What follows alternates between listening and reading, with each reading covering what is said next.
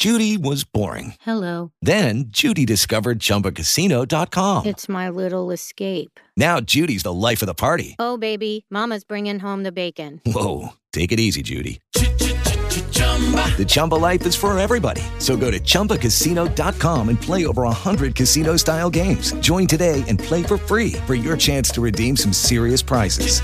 chumba ChumbaCasino.com. No purchase necessary. Void where prohibited by law. 18 plus terms and conditions apply. See website for details. With the Lucky Land slots, you can get lucky just about anywhere. This is your captain speaking. Uh, we've got clear runway and the weather's fine, but we're just going to circle up here a while and uh, get lucky. No, no, nothing like that. It's just these cash prizes add up quick. So I suggest you sit back, keep your tray table upright, and start getting lucky. Play for free at LuckyLandSlots.com. Are you feeling lucky? No purchase necessary. Void where prohibited by law. 18 plus terms and conditions apply. See website for details. Y para mí es de gran agrado presentar a uno de los jóvenes líderes con que, cuenta el país. Se trata del empresario y del profesional y del hombre, eh, también por qué no decirlo, hombre público, el doctor Alejandro Eder. Alejandro Eder. En su momento se desempeñó en el alto gobierno del presidente Juan Manuel Santos como alto consejero presidencial para la reintegración, pero también fungió y prestó sus servicios como uno de los integrantes de una importante comisión dentro de la negociación del proceso de paz. Pero más allá de esos cargos, el doctor Alejandro Eder es por esencia empresario, sabe lo que es generar riqueza, sabe lo que es generar puestos de trabajo, sabe lo que es pagar impuestos, sabe las dificultades que tienen los empresarios para sacar adelante sus iniciativas, pero también de cómo compartir con los demás la posibilidad de un mejor futuro y de, y de una mejor calidad de vida. Pues es un gusto presentar al joven Alejandro Eder. Doctor Eder, buenas noches, bienvenido a Nocturna RCN. Muy buenas noches, Julián. Buenas noches a vos, a tu equipo y a todos los oyentes. Doctor Alejandro, pues usted sabe que estamos próximos quizás a días, por no decir a horas, de eh, la llegada de un nuevo gobierno. Pero no se ha posesionado el nuevo gobierno y, y algunos dicen que hay cierto nerviosismo, que se están enviando muchos mensajes, unos de ellos contradictorios, que están hablando mucho, pero mucho, los eh, nuevos designados al alto gobierno. Habrá que esperar, por ejemplo, el discurso del señor presidente el día de su posesión, el 7 de agosto, que fije líneas y que determine más o menos la ruta o la hoja de ruta que va a tomar su gobierno, por lo menos de, de entrada, de comienzo. Pero hay unos funcionarios que sí tienen muy asustado a todo, a todo el país. Entre otras cosas, pues porque a nadie le han regalado nada, sobre todo para conseguir lo que la gente tiene, mucho o poquito, pero la gente lo ha luchado. Y se empiezan a notar ciertas escaramuzas, doctor Alejandro Eder, por ejemplo en el campo de la tierra, en el tema de la tierra. Y se están invadiendo territorios, se están invadiendo territorios con, un discurso trasnochado de la de reescribir la historia, de, de hacer un revisionismo a la historia, de hacerle revisión a la historia. Y entonces con ese prurito y con ese argumento, pues está fastidiando a la gente que genera tantos puestos de trabajo. Y eso no se queda únicamente en malestar, sino que Dios no lo quiera, eso puede trascender líneas otra vez de violencia en nuestro país que indudablemente tenemos que evitarlas a toda costa. Doctor Alejandro, lo otro es el tema de los grupos criminales que pueden hablar de, sometimiento a la justicia. En este programa hemos sostenido algo que usted conoce muy bien, y es que la paz, los procesos de paz son temas políticos, son temas políticos. Pero los grupos criminales y su enfrentamiento es un tema judicial y de policía. La delincuencia, los asesinos, los narcotraficantes se enfrentan es con la ley y con la justicia. ¿Usted qué opina? Julián, son todos temas muy complejos. Yo creo que lo primero que yo quisiera resaltar es que Colombia está en un momento de cambio. Eso es algo que no se puede negar, es algo que ha pedido la ciudadanía. Lo vimos en las últimas elecciones y digamos que más allá del, del presidente electo, que hoy es Gustavo Petro, si vemos su contrincante en la segunda vuelta, pues, pues fueron dos candidatos, se ha dicho mucho, que, que representaban un cambio radical. Yo creo que el, el actual gobierno todavía tiene que ganarse la confianza de la mitad de la población, de la mitad de la población que no votamos por el actual presidente electo. Y, y, creo que se tiene parte de ganar esa confianza es demostrar que hay una defensa de las instituciones, de las leyes, el, que hay un respeto por la democracia y, que y además tiene que haber un, una generación de confianza, porque los cambios que requiere el país son muchos, no hay atajos para esos cambios, es decir, aquí no se trata pues de, no, hay, soluciones mágicas, mejor dicho, los cambios los vamos a lograr en Colombia trabajando de fondo, generando riqueza, generando condiciones para que haya una inclusión real. Y esos son temas que tomarán tiempo, pero, pero que requieren de esa generación de confianza. De lo contrario, será imposible que prospere nuestro país económica y socialmente. Y eso lo digo no porque se me ocurrió, sino porque es el ejemplo que tenemos de decenas de países a nivel internacional. Los países que han logrado salir adelante, ser países ricos, ser países equitativos, son países donde, donde se respeta la ley y el orden, donde se fomenta la democracia y donde se fomenta la economía de mercado, el sistema capitalista, un capitalismo responsable, pero capitalismo igual. Entonces, esperemos a ver qué, pues, cómo le va a este gobierno. Si, obviamente, si le va bien al gobierno, le irá bien a Colombia Esperamos que le vaya bien, pero siempre en el marco de la democracia y del libre mercado. Parte de los retos que tenemos nosotros como sociedad, como bien decías, no es solo el desarrollo económico, el desarrollo social. Nosotros también tenemos un problema de violencia histórico que no es reciente, no comenzó con las FARC y el ELN y los carteles de la droga. Colombia lleva 200 años en, con un conflicto interno, con una cultura de violencia muy arraigada. Yo creo que a pesar de eso se han dado pasos certeros para ir mejorando la situación.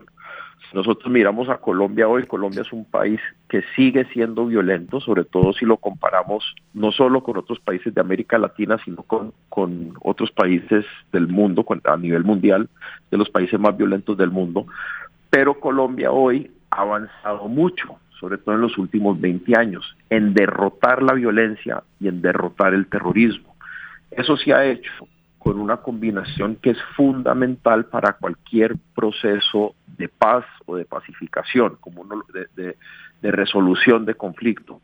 Es que tiene que haber, primero se tiene que ejercer la autoridad, tiene que haber orden, pero al mismo tiempo al, mismo tiempo que se implementa una política de seguridad clara y contundente donde se, se valida, digamos, que, que, el monopolio de las armas en el Estado y, y la autoridad del Estado, también se complementa con procesos de diálogo.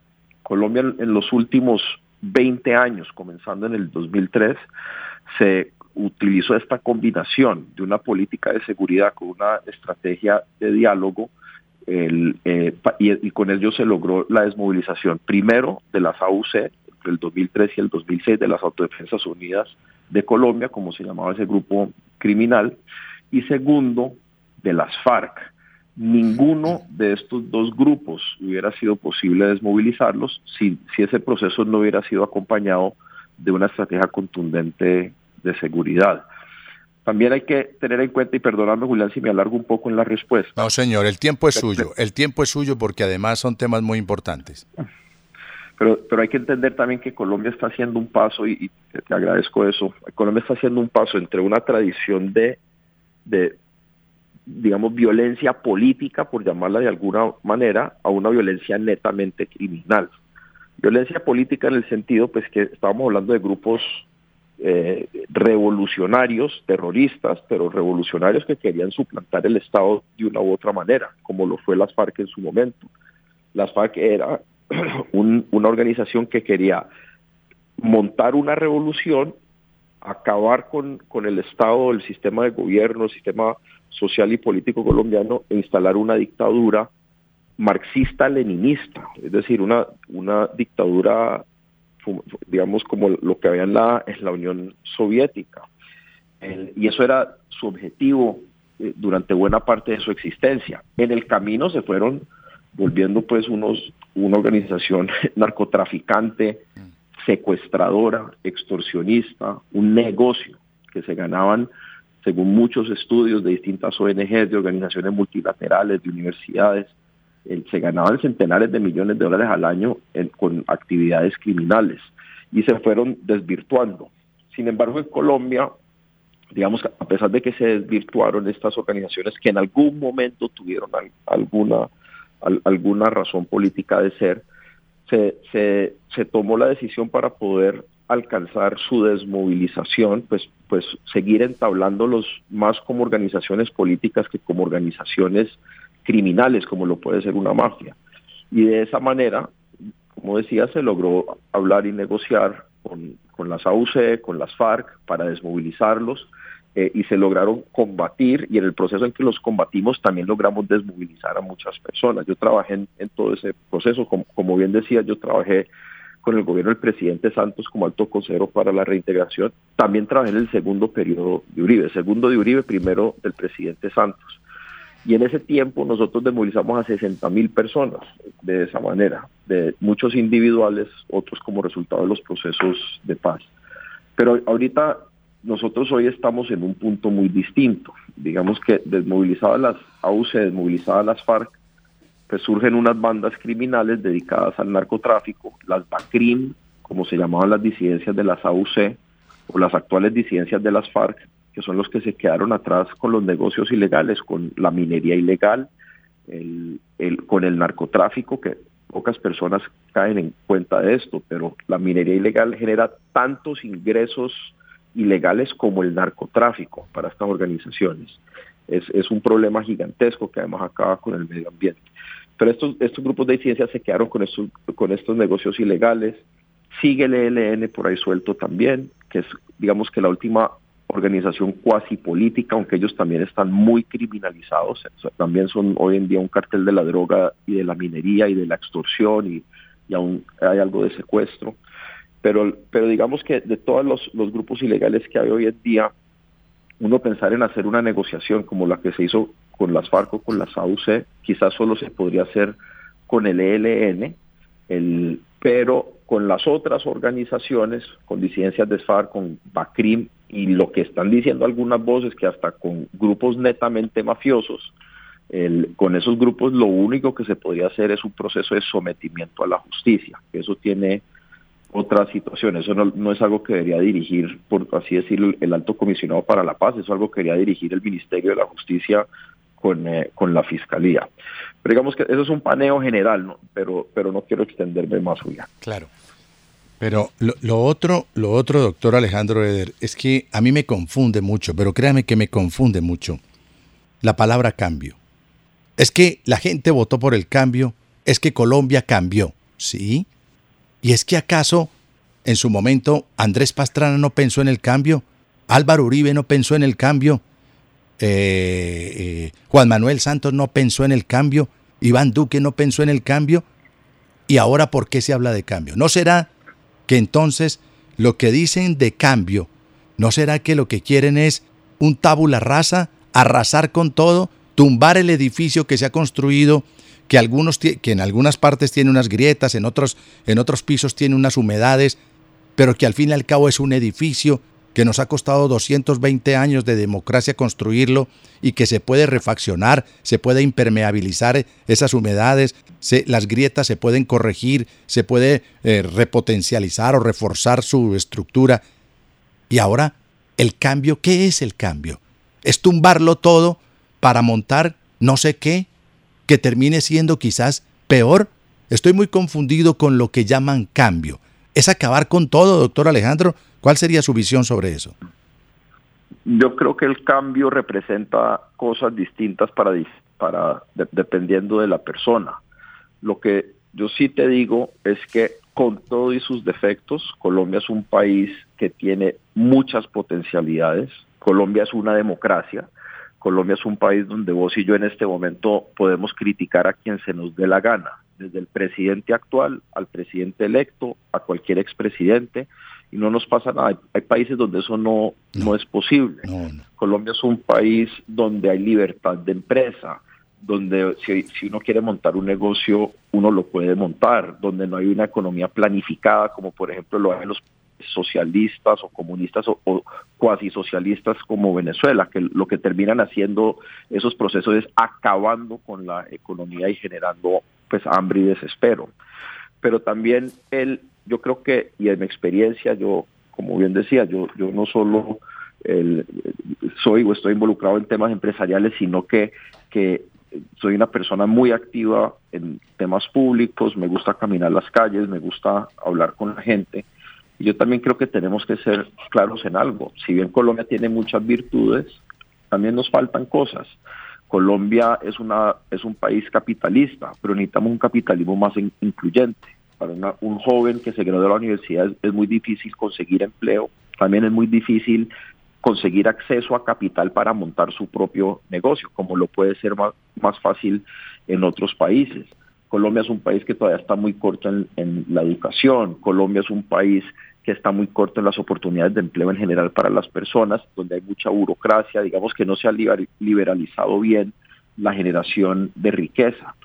Eso no son razones para desmontar todo, eso son razones para ver cómo se mejora el sistema, para profundizar la democracia y para ampliar el sistema capitalista, para ampliar la economía de libre mercado, para que cualquier persona pueda alcanzar sus sueños, para que cualquier persona pueda montar sus negocios, tener empleo, soñar con un futuro.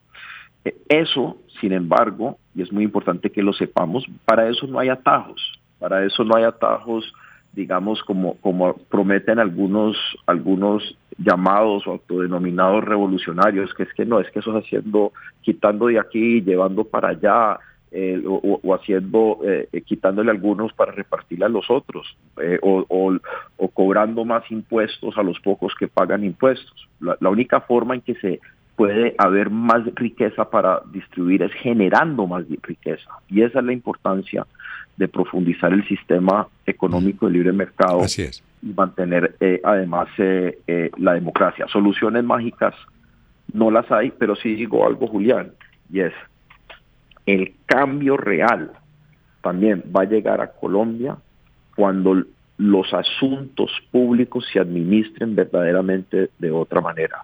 El cambio real solo va a llegar a Colombia cuando veamos que nuestros gobernantes, sea quienes sean, no están rodeados por los mismos y las mismas, con las mismas viejas prácticas que ya conocemos. Cuando se cuiden los recursos públicos y lleguen.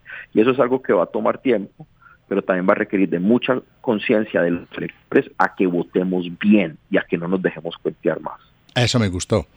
Señoras y señores, dice el joven empresario y líder eh, Alejandro Eder, dice el verdadero cambio a Colombia. No se dejen vender cuentos, que el verdadero cambio en Colombia va a llegar cuando tengamos líderes en el sector público y en el sector privado, que sobre todo en el sector público, que no hagan las mismas prácticas, que no se rodeen de los mismos, porque entonces la palabra cambio terminará, que, terminará quedando únicamente en un enunciado, en un enunciado, y, en una valla, en una valla publicitaria. Y sobre todo, doctor Alejandro Eder, pues que creemos que la filosofía o el aspecto clave no es fortalecer al débil para debilitar al fuerte, quitarle lo que la gente o ha heredado o ha conseguido con tanto sudor, supuestamente para repartirlo a quien en su vida le ha dado un golpe a la tierra. Alejandro Eder, hoy en Nocturna RCN. Doctor Alejandro, pues mucha suerte. Usted muy gentil con nosotros por atendernos como siempre y le quedo altamente agradecido aquí en Nocturna de RCN. Muchas gracias, Julián. Un, eh, un abrazo a vos, a todos los oyentes y vamos para adelante, que Colombia sigue firme y Colombia es un gran país y siempre, sea cual sea la, la situación, saldremos fortalecidos.